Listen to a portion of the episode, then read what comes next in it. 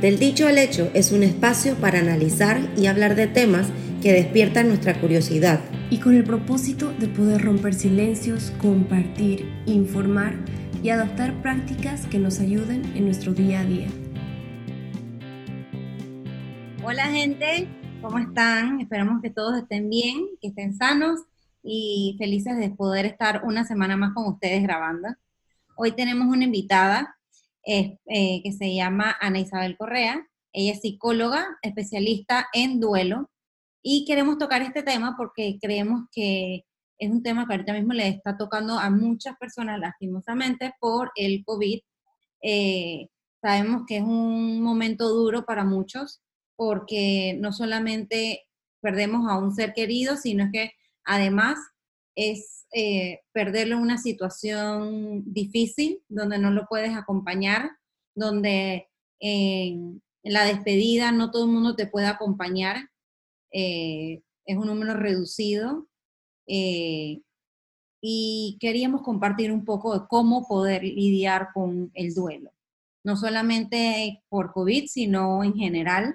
Viene el mes de la cinta rosada y queremos hacer, em, alzar la voz para las personas que necesitan ayuda para pasar un duelo por alguien que ha perdido la batalla del cáncer. Y bueno, bienvenida Isabel. Gracias por la invitación.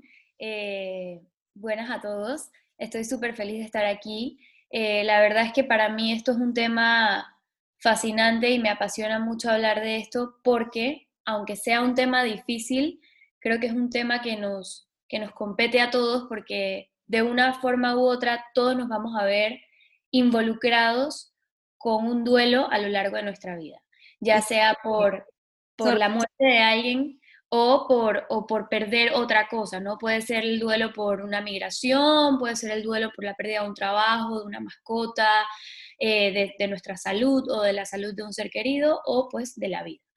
Entonces creo que al final es un tema que lo podemos ver en millones de situaciones y creo que es súper importante que nos empecemos a informar porque la información es un arma contra cualquier cosa.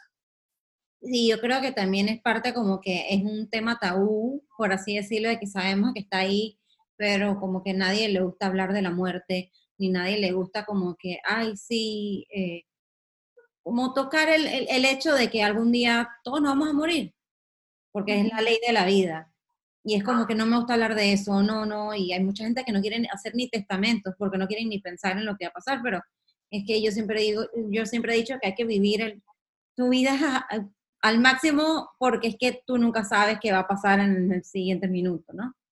Entonces, háblanos un poquito de lo que haces y eh, para saber un poquito más sobre el tema. Bueno, eh, como ya dijeron, mi nombre es Ana Isabel Correa, eh, soy psicóloga, me especialicé en psicooncología y cuidados paliativos, eh, por ende trabajo mucho el tema de duelo. Y bueno, me dedico más que nada a trabajar con pacientes y también con sus familiares, ya sea durante el proceso de la enfermedad, como un acompañamiento psicológico, o post enfermedad y o en, el fallecimiento de la persona, eh, me encargo también de trabajar la parte de duelo con sus familias y bueno, nada, creo que esto es un momento súper crítico mundialmente hablando por el tema del COVID, eh, porque todos estamos inmersos ahorita mismo como en un duelo colectivo. Eh, no importa si no hemos perdido a un familiar específicamente, creo que como dije hace un rato, el duelo puede ser por muchas razones y creo que en este momento estamos como perdiendo muchas cosas a la vez. Entonces creo que es una súper oportunidad poder tocar este tema. Y una pregunta, ¿cómo has decidido meterte en esta especialidad? Porque no es algo que, o sea, mucha gente puede decir, o sea, es algo difícil, ¿no? Entonces, no sé cómo, cómo llegaste a, a decir de que, wow, o sea, de verdad, esto quiero hacerlo, porque también creo que lo que haces requiere mucha fortaleza tuya. Y bueno, después te iba a preguntar cómo, que me imagino que tú también tienes que tener un psicólogo, ¿no? Para alguien con quien hablar. Sí, creo que voy a empezar por ahí. Tengo que ir a un psicólogo definitivamente. Yo llevo mi propia terapia porque es muy difícil o hay una línea muy delgada entre lo que es tuyo y lo que trae el paciente y hay que saber pues separar, ¿no? y que todos somos totalmente diferentes y no podemos combinar como nuestras experiencias personales con nuestras herramientas laborales para brindar el apoyo a la otra persona. Y bueno, eh, ¿cómo me decidí por esta especialidad? La verdad es que inició como mucha curiosidad por conocer este, este tema un poco más a profundidad. Eh, siempre tenía como interrogantes muy grandes frente a cómo hacía la gente cuando perdía un ser querido, eh, todo el tema del duelo, como dije hace un rato, me apasiona, pero también es porque yo he tenido que pasar por duelos muy importantes eh, y considero que, se necesitan más profesionales que estén ahí eh, formados para poder acompañar en un momento tan difícil que necesitamos poder elaborar para seguir adelante con nuestra vida. Wow, qué difícil eh, el, tema. Eh, ¿Desde qué momento tú crees que es bueno hablarlo con los niños? Yo, por ejemplo, soy maestra y me pasa mucho de que, es que, ay, se murió el animalito. Que ahí vamos a decirle que el animal se fue con su mamá y su papá que lo vino a buscar. Que yo en mi cabeza como, oye, ¿qué es así? Pero en mi cabeza como que no, o sea, dile la verdad, porque es que yo, yo, no sé, yo soy de pensar de que deben saberlo desde chicos, explicarles por qué, o sea, cómo es la ley de la vida, porque es que no es como que se murió el abuelo y lo vino a buscar el papá y la mamá. Mira, la verdad es que yo considero que nos hace como sociedad y como eh, sistema educativo, nos hace falta muchísimo en la educación con referencia al tema de la muerte específicamente, porque no podemos eh, educar a los niños pensando solamente en la polaridad de, del nacimiento y la vida. O sea, la vida también tiene otra parte, ¿no? Tiene un principio y tiene un fin, y lo justo es que ellos puedan entenderla como un todo, como que inicia y acaba. Entonces, yo siempre digo que la verdad es soportable siempre y cuando se comunique con cariño, con, dependiendo de su edad, de su nivel de entendimiento, hay detalles que según la edad se podrían omitir, pero yo creo que la verdad siempre es la mejor solución. A los niños siempre se les puede decir, eh, solamente tomar en cuenta pues qué es necesario comunicar y cómo se va a comunicar.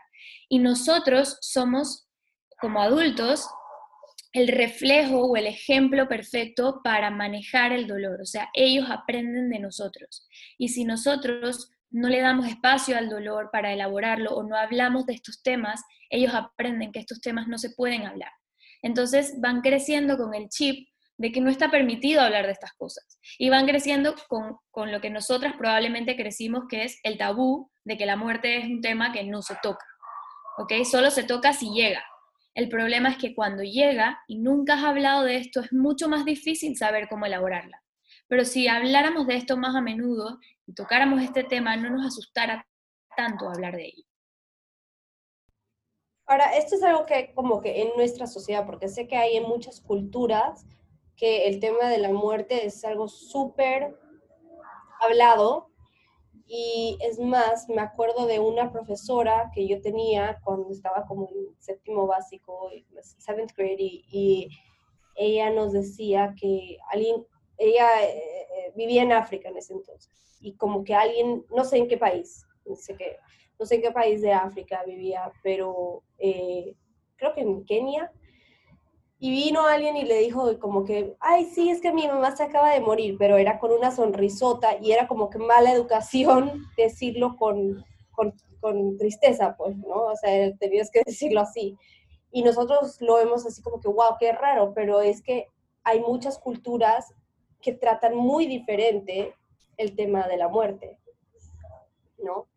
Eh, sí, tota-, es totalmente algo cultural y también de creencias religiosas, ¿no? Que, son dos temas importantes a la hora de, de, interpretar la muerte. O sea, no es lo mismo para un niño chiquito que para un adulto, no es lo mismo para una persona en nuestro país que para una persona en otro continente con otra cultura.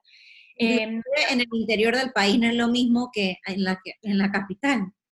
Incluso leí hace poco, eh, no recuerdo en este momento el autor, pero que se cuestionaba de que decía como que los niños nacen sin miedo a la muerte, pero a medida que van creciendo, el miedo va aumentando. ¿Qué pasa en el medio? O sea, ¿qué pasa en el crecimiento en que empezamos a temerle tanto a la muerte?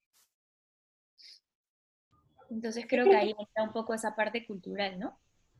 Sí, y creo que también es como que el, el, factor eso de que la incertidumbre, de que qué pasa después, o qué es la muerte, o, o cómo, y esa incertidumbre, ese factor también, yo creo que juega un, un rol en, en el miedo. Claro, porque al final lo que nos da miedo de la muerte es no saber, o sea, es perder el control, no sé qué va a pasar. Pero cuando uno tiene, eh, por ejemplo, creencias religiosas, suele como paliarse un poco esa preocupación o esa incertidumbre porque algunas religiones tienen como un destino final. Sorry, la perrita empezó a ladrar. Pero sí, tienen como un destino final. Pues, por ejemplo, en mi religión, que soy católica y creemos en el cielo, quizás si una persona muere y no supiera o no tuviera un lugar mentalmente donde pudiera ubicarla, me costaría más procesar ese duelo. Pero para mí, ese factor es un factor que me ayuda a bajar un poco esa incertidumbre. Ok. Y sé que hay cinco etapas del duelo, ¿no? Que siempre es como que las escuchamos en, películas y series, televisión, etc. ¿De verdad tú ves esas cinco etapas del duelo en, en, tus pacientes? Eh, ¿Sí es algo que eh, se ve? ¿Sí tan marcado? Mira, es bastante común eh, poderlas ver no siempre se dan en el mismo orden, no siempre se dan en el mismo tiempo, eh, no duran lo mismo, hay personas que no pasan por todas las fases y tiene que ver mucho en la naturaleza de la pérdida, ¿no? O sea, no es lo mismo perder a una persona de forma repentina eh, que perder a una persona que ya tiene una enfermedad crónica y la has cuidado y has estado eh, presente con ella durante su deterioro, tanto físico como cognitivo o lo que sea. Eh, uno elabora el duelo de formas diferentes dependiendo de cómo se ha producido la pérdida. Pero digo, yo pues me, me formé pensando y, asumiendo pues estas fases del duelo que existen, pero de verdad que son súper diferentes en, todo en todas las personas, o sea, tienen una particularidad que se comparte pero no, no las veo así como escritas de libro tipo, ah, mira, está en esta fase o exclusivamente en esta. A veces estamos en dos fases de forma intermitente o estamos en una supuesta tercera fase y volvemos a una fase inicial y así, pues no es nada lineal, es súper eh, irregular. Yo me imagino que también depende de la personalidad de la persona, porque hay unos que lo llevan mejor que otros. Totalmente. ¿Y cómo podemos, eh, o cuál sería una recomendación para sobrellevar un duelo ahorita mismo en tiempos de, COVID? Bueno, eh, lo que pasa con, el, con este momento, pues, es que primero que cuando una persona enferma eh, de COVID no podemos estar con ella cuidándole, ¿no? Entonces, eso ya es un factor que limita un montón la elaboración del duelo porque la parte de cuidar a nuestro ser querido, ya sea en la enfermedad o en su etapa final de vida, es una manera como reparativa de expresar tu afecto, de pedir perdón por lo que sea que hayas hecho durante la vida, por, darle las gracias a esa persona. Pero en cambio, cuando ese acompañamiento está limitado o no ha sido posible, como en el caso del COVID, eh, estos asuntos pendientes o estas tareas que no estamos pudiendo realizar pueden como generar muchísimo malestar a la persona doliente. Entonces, la persona doliente siente que ha perdido como la oportunidad de cerrar ese capítulo, como de estar ahí. Entonces, es importante que si no pudieron estar para cuidarle o en sus últimos momentos o en un ritual de despedida, porque aparte de todo, eh, los entierros y las misas o lo que sea que se hagan, tienen que ser, dije, tres, cinco personas máximo. Entonces, yo siempre recomiendo que si tiene muchos factores de riesgo la persona de poder como desarrollar un duelo complicado, que busque ayuda profesional y que se hagan rituales de despedida, aunque sea desde casa, ya sea escribir una carta, eh, no sé, tener una foto, estar con la familia, en, medida de lo posible, ¿no? Porque sé que hay muchas restricciones ahorita, pero creo que, que no dejar pasar el momento. O sea, no podemos hacer como si no estuviese pasando nada cuando están pasando muchas cosas. Así que con todas las limitaciones que hay, igual hacer algo que para cada uno sea significativo, como para poder ir dándole cierre al asunto. Yo tengo una pregunta, eh, cuando, eh, del otro lado, de cuando eh, uno está cuidando a una persona que tiene una enfermedad o una persona, digamos, que tiene cáncer y sabemos de que ya el doctor le dijo, eh, tienes tantos meses o ya no, ya no hay esperanzas. La gente habla mucho de que te preparas para esta pérdida, pero sigue doliendo la pérdida, ¿no? Entonces, eh, lo que tú has visto, las personas, eh, y yo creo que también depende mucho del caso de quién sea la persona para ti. Es tu hijo, es tu papá, es tu hermano, es un amigo, creo que es diferente, ¿no? Pero de todas maneras, esa preparación, ¿cómo es? O sea, gracias a Dios nunca lo he tenido que... Sí, tuve una amiga que hace cuatro meses falleció de cáncer. Eh, tuve, no tuve, me invitaron a la misa y eh, eh, yo fui. Vamos a decir que fue una experiencia totalmente diferente, porque ir a, una, a un funeral en tiempos de COVID, cuando además estaba empezando, no, no fue fácil, pero eh, esa preparación de, por ejemplo, ella fue, todo iba bien y de repente la noche a la mañana se puso malísimo. Entonces, como que, como, cómo, cómo lidiar con ese momento de, de, preparación, vamos a ponerlo, ¿no? Bueno, primero que nada, lo siento mucho. Eh, la verdad es que entiendo que sea una situación súper difícil, sobre todo en estos tiempos. Eh, pero bueno, yo siempre digo, podemos pensar que nos estamos preparando y eh, lo importante es que la muerte tiene como dos formas de aceptarse, razonalmente y emocionalmente. Entonces, esa preparación por lo general va un poco más a la parte racional, como que yo entiendo que esto va a pasar, em, va a pasar de esta forma, va a pasar aproximadamente en este tiempo, pero emocionalmente yo creo que no estamos listos nunca para despedirnos, ¿ok? Aunque seamos ancianos, aunque ya hayamos vivido todo lo que queremos vivir, aunque hayamos podido compartir todas las experiencias del mundo con esa persona, siempre vamos a querer más porque somos seres humanos, somos vulnerables y somos seres de vínculos. Entonces creo que la preparación, que vendría siendo como un poco el duelo anticipado, porque ya sabes lo que va a pasar y te vas preparando, eh, eh, te ayuda a que el impacto sea un poquito menos fuerte. Y siempre uso el ejemplo de, imagínate si estás en en un piso alto y tienes que tirarte sabes que cuando caigas el impacto va a doler. Si, si lo sabes y te tiras, eso no quiere decir que no te va a doler, aunque lo supieras. Igual va, pero bueno, por lo menos lo sabes. Te preparas un poco, piensas qué mejor posición es con la que puedes caer para que el dolor sea menos. Y si te empujan sin que tú sepas, el impacto al final es el mismo, ¿no? Caíste del mismo lugar. Entonces yo veo un poco así eh, una, una pérdida el dolor, aunque te prepares, va a estar ahí, es inevitable, eh, es sano, yo creo que es la traducción de amor perfecta. Si, si tú tienes la oportunidad de hacer el duelo por una persona, significa que tuviste la oportunidad de quererle, de conocerlo, de estar con él, de darle una parte de tu vida y de compartir una parte de su vida también. Entonces, bueno, no sé si respondí tu pregunta.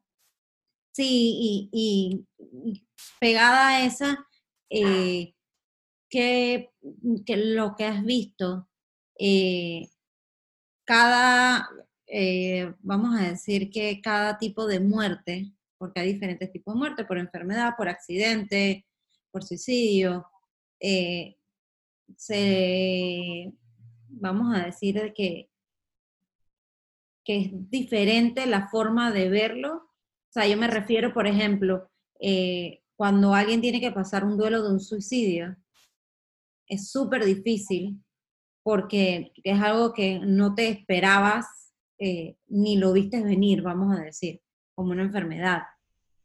Sí, totalmente. Esto también tiene que ver un poco con la parte de la preparación, dependiendo si, si lo puedes anticipar o no, no. Con las enfermedades crónicas, por ejemplo, uno tiene usualmente, porque no siempre es el caso, un tiempo para prepararse, como que para hacerse la idea de que esto en algún momento va a pasar. Eh, y aunque siempre lo sabemos, que todo el mundo va a morir algún día, nunca nos preparamos para eso, nada más cuando ya sabemos que la cuestión está cerca, porque no nos queda de otra. Eh, pero definitivamente ayuda un montón cuando estás cuidando a alguien, porque elaboras muchísimas cosas durante el cuidado eh, yo siempre digo que es súper importante que cuando hay una persona enferma, eh, la familia o las personas más allegadas, sean amigos, también puede ser, eh, se involucren en algo. O sea, porque ser parte del cuidado, de la atención o del apoyo de la persona que ha enfermado es muy reparador para cuando esa persona no está. Entonces, muchas veces pasa con los niños que los dejan un poco fuera de estos asuntos, ¿no? Como que, ay, no, es que el abuelito enfermó y no quiero que vaya para que no lo vea deteriorado, mejor que lo recuerde como era antes, o, o este tipo de cosas que escuchamos, que lo hacemos con el fin de proteger a ese niño, pero al final le estamos privando de una oportunidad de reparar lo que viene después. Entonces, ser parte del cuidado, ser parte del acompañamiento es súper clave para tener una mejor elaboración del duelo.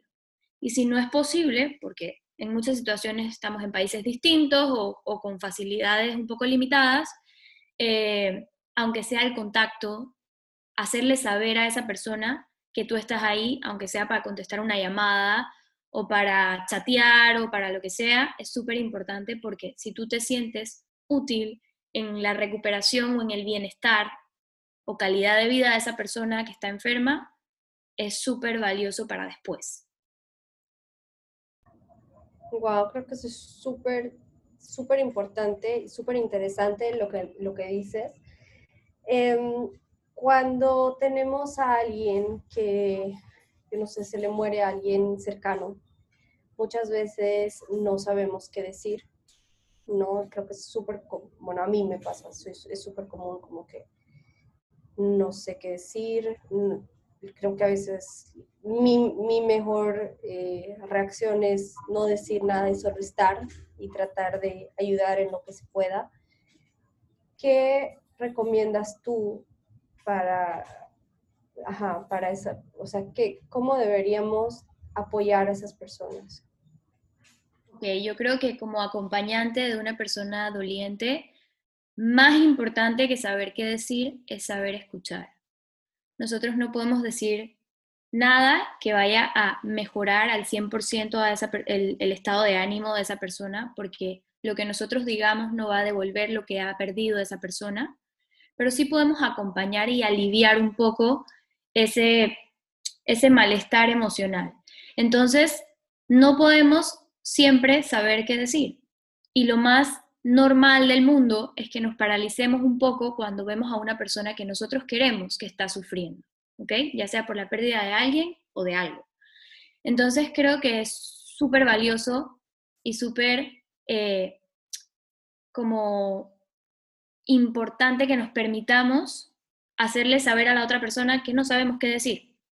Eso también es, está permitido. O sea, nosotros podemos decir como, de verdad, qué difícil situación. No sé ni qué decir, pero estoy aquí para lo que necesites.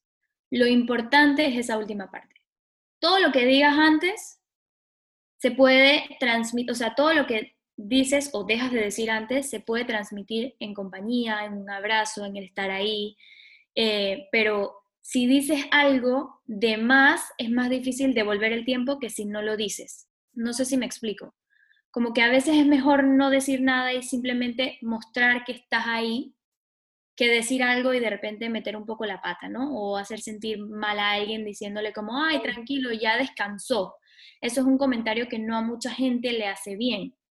Y a veces lo hacemos porque no sabemos qué decir.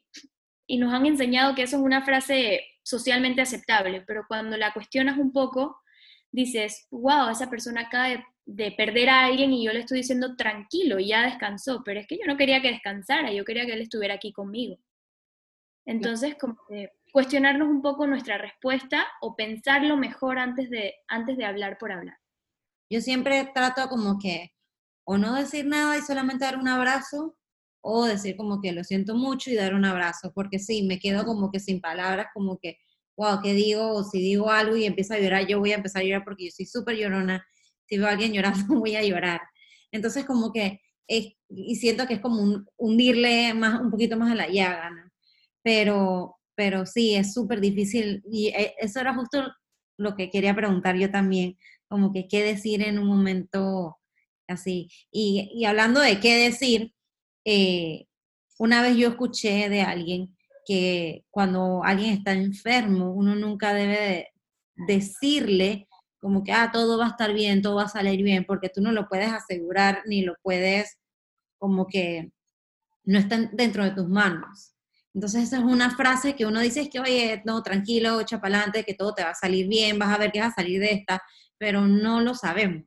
Esa es una frase también que hemos aprendido a usarla que no deberíamos usarla. Exacto. Yo creo que hay momentos y hay momentos, ¿no? Si, por ejemplo, no sé, un niño chiquito se cae y se raspa la rodilla y está sangrando y él está muy preocupado, eh, tú le puedes decir como que entiendo que estés eh, asustado, te acabas de caer, estás viendo sangre, si necesitas llorar, llora, pero no te preocupes que eso va a estar mejor luego, porque tú sabes que una raspada se puede curar, ¿no? Pero no podemos prometerle a una persona con una enfermedad tan complicada que todo va a salir bien, ni a una persona que ha perdido su trabajo o una persona que le ha tocado migrar, que todo va a estar bien porque no tenemos una eh, una afirmación, como que una, como la verdad absoluta en nuestras manos. No, no le podemos asegurar que eso va a ser así. Entonces es un poco como jugar con su esperanza. Y yo creo que es importante como evitar caer en este juego de positivismo en momentos donde no es necesario asegurarle eso porque ni los médicos lo aseguran. O sea, los médicos muchas veces te dicen como que vamos a hacer todo lo posible, vamos a hacer todo lo que esté en nuestras manos, pero la verdad es que hay muchas cosas que se escapan todavía de nuestras manos. La medicina tiene muchas limitaciones todavía y tenemos que poder aceptar que nosotros no tenemos eh, ese, ese pronóstico o ese destino asegurado ni en nuestro control. Sí, una de las cosas que yo he visto, que he escuchado de los doctores, como que ellos nunca prometen, porque ellos en verdad no pueden asegurar ni prometer nada, eh, porque es sí, la ciencia es una cosa, pero la vida es per se, eh, ellos pueden hacer lo mejor que puedan, ¿no? Mira que una vez un doctor le dijo a mi abuela, mi abuela eh, cuidaba a mi, a mi abuelo, eh, mi abuelo tuvo múltiples cosas, pero vivió muchísimos años. pero bueno, con el paso de los años se fue deteriorando. Y una vez unos doctores le dijeron a mi mamá y a mis tíos, tienen que cuidar a su mamá porque muchas veces el enfermero se va antes que el enfermo por el desgaste. Entonces, creo que es súper importante también que la persona que está cuidando a un ser querido se cuide, eh, porque muchas veces uno, por, por, estar cuidando a la otra persona, te vas a desgastar, no solamente físicamente, sino mentalmente, es desgastante. Y como eh, dicen en los aviones, ¿no? Te tienes que poner primero el oxígeno a ti para después ponérselo a los demás, porque es que si no te cuidas tú, no vas a poder ayudar a los demás. Totalmente de acuerdo. Eh, incluso creo que una de las, de las personas más afectadas eh, por un diagnóstico de cáncer, además del paciente, obviamente, es el cuidador principal. Eh, hay muchísimo desgaste, muchísimo malestar emocional. Hace unos meses atrás dirigí un grupo de apoyo para familiares de pacientes con cáncer y es impresionante el impacto de la enfermedad y, cómo lo viven en carne propia, aunque no sea una enfermedad que ellos están eh, teniendo, pues. Y, en verdad me parece súper importante eso que dices, como que cuidarte para poder cuidar es el primer paso, porque si uno está mal, no puede ofrecer una buena ayuda. Y hablando de un poquito de como que la, educación y, o sea, la, manera cultural que nosotros tenemos de ver la muerte. Eh, teniendo, digamos, yo no tengo hijos todavía, pero eh, para el futuro, eh, ¿cómo se le enseña a un niño acerca de esto? O sea, sí, directamente o hay una manera más como que... Ok, yo creo que podemos eh, eh, recuperar el ejemplo que, que trajo Nicole hace un rato de lo de cuando se muere un animalito o algo por el estilo. Eh, digo, yo no veo la necesidad de un niño que tiene cuatro o cinco años y nunca ha tenido una muerte cercana, sentarlo y decirle, mira lo que es la muerte. Sabes, como que quizás no hay necesidad, pero si tienes un hijo pequeño y tiene una mascota y la mascota muere, Creo que es una buenísima oportunidad, es una puerta abierta para tocar el tema, para naturalizarlo y para integrar la muerte como parte de la vida. Eh, porque muchas veces vemos como que la muerte fuera lo contrario a la vida, pero en verdad si nos ponemos a pensar un poco en qué es lo contrario a la muerte, vendría en verdad siendo el nacimiento, o sea, el inicio es el nacimiento y la muerte es el fin. Y la vida es lo que hay en la mitad. Y la vida siempre está, independientemente si yo me muero hoy, mañana o en 20 años, la vida sigue, el mundo sigue, ¿ok? Lo mío es lo único que se pone en pausa o que se acaba. Entonces, los niños, independientemente eh, de su edad y de su nivel de entendimiento, pueden hablar de estos temas. Y yo creo que es súper importante, más allá de hablarlo pues como una mamá o como un papá, también que la educación enseñe a los niños que así como hay nacimiento, hay muerte también y prepararnos un poco para, que, para aceptar de que esto existe. Eh, y, sabemos que la, la muerte es un tema que genera muchísima ansiedad, pero es porque nosotros hemos puesto demasiado énfasis en que eso es algo negativo. Pero nos guste o no, es parte de la vida y es inevitable. Entonces creo que hay que empezar a ver la muerte como una compañera de vida. Siempre está ahí. Va a llegar en algún momento, a nosotros o a nuestro alrededor. Total. Yo personalmente, yo le tenía bastante miedo. Creo que también bastante curiosidad, obviamente no es como que, pero obviamente es algo que no conoces, entonces sí, bastante curiosidad y bastante, bastante miedo. Em, y me, no me escuché un, un libro de Good Grief se llama, que es de Teresa Caputo, es Miriam, cero científica, ok, mi, mi referencia, pero yo full creo en, en, en, ella y en los Miriams. Y ella, em, ella, eh, eh, ¿cómo se llama? Ella como que ayuda bastante, a bastante gente que se le, ha, eh, se le fue, se le ha muerto alguien, ¿no? Ella tenía un programa de televisión. Sí, ajá. Bueno, pero su libro es buenísimo. Y bueno, yo sé, es más, se lo recomendé a una de mis hermanas cuando se le murió eh, el esposo de cáncer, porque eh, a mí me cambió totalmente mi manera de ver la muerte, em, me hizo ver lo hermoso que es la vida, lo hermoso también que, que, que, es la muerte, porque sí, o sea, es triste, pero, pero es algo que la persona, bueno, se puede ver de una manera bien bonita. Em, eh, y, y como que también a ver las señales y sentir en cada cosa que esa persona todavía está. Entonces, bueno, a mí en lo personal, de nuevo, ese libro me ha funcionado bastante eh, lo recomiendo. Eh, sé que es una medium, pero si crees en eso, eh, es, es, es, bello libro.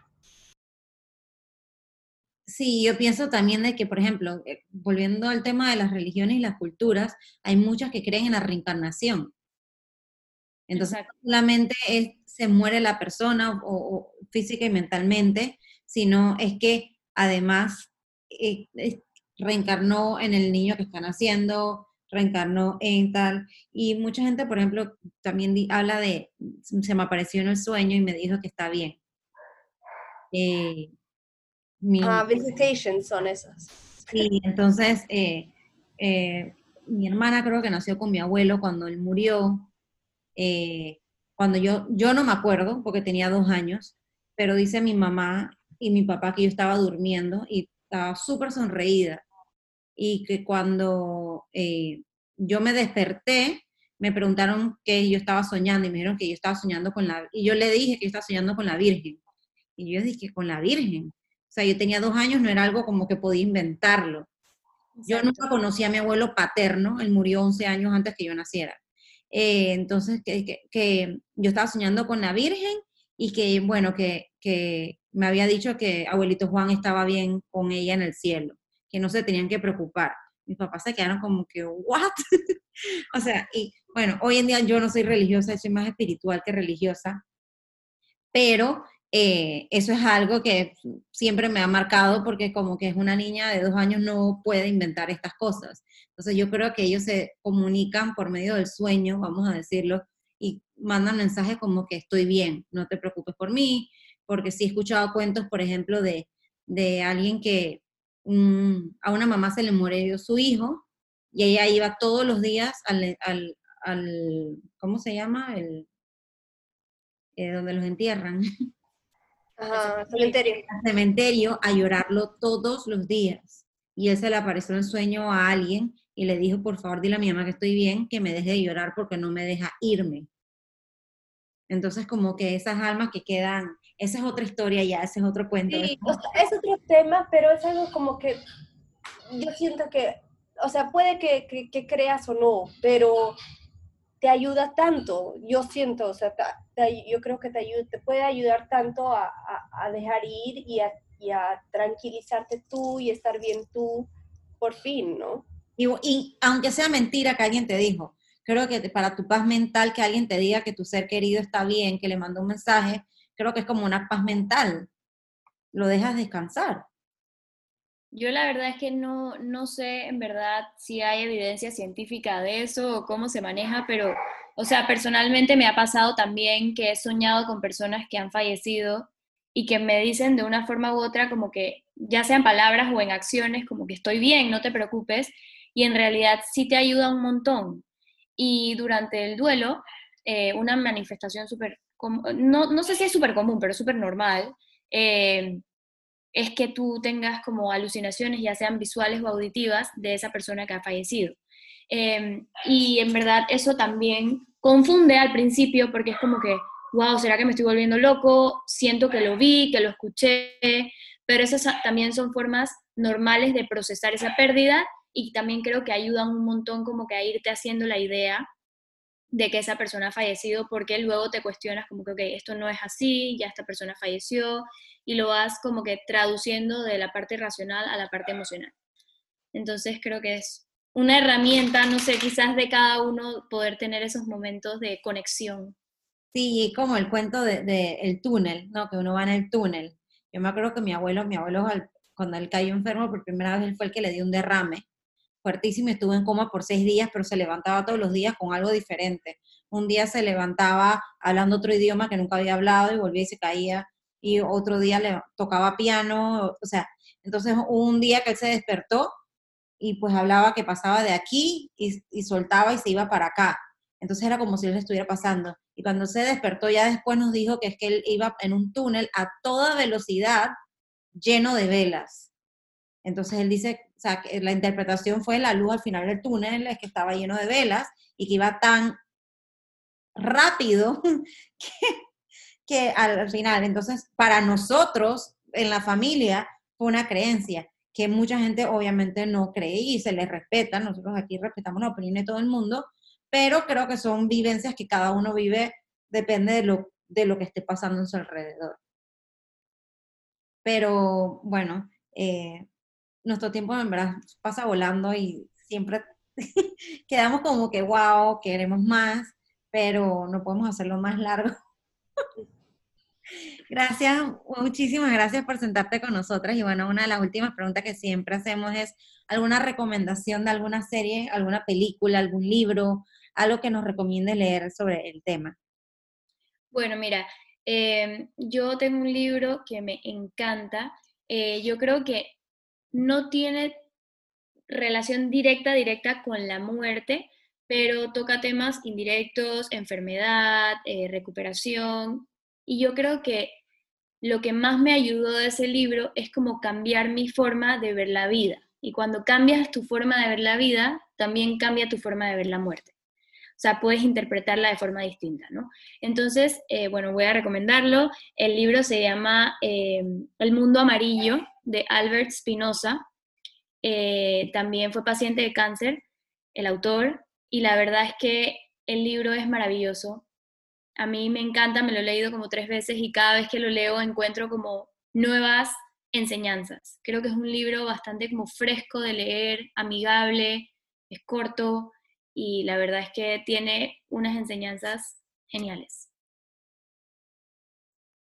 Muchísimas gracias. Vane, ¿algo más? Estaba anotando el libro porque de verdad quiero leerlo. Mil gracias, de verdad. Eh, he aprendido muchísimo en este capítulo. Em, como, como dije antes, la vida es algo hermoso, pero creo que también tenemos que aprender a ver la muerte como algo, como un ciclo, un cierre de ciclo hermoso.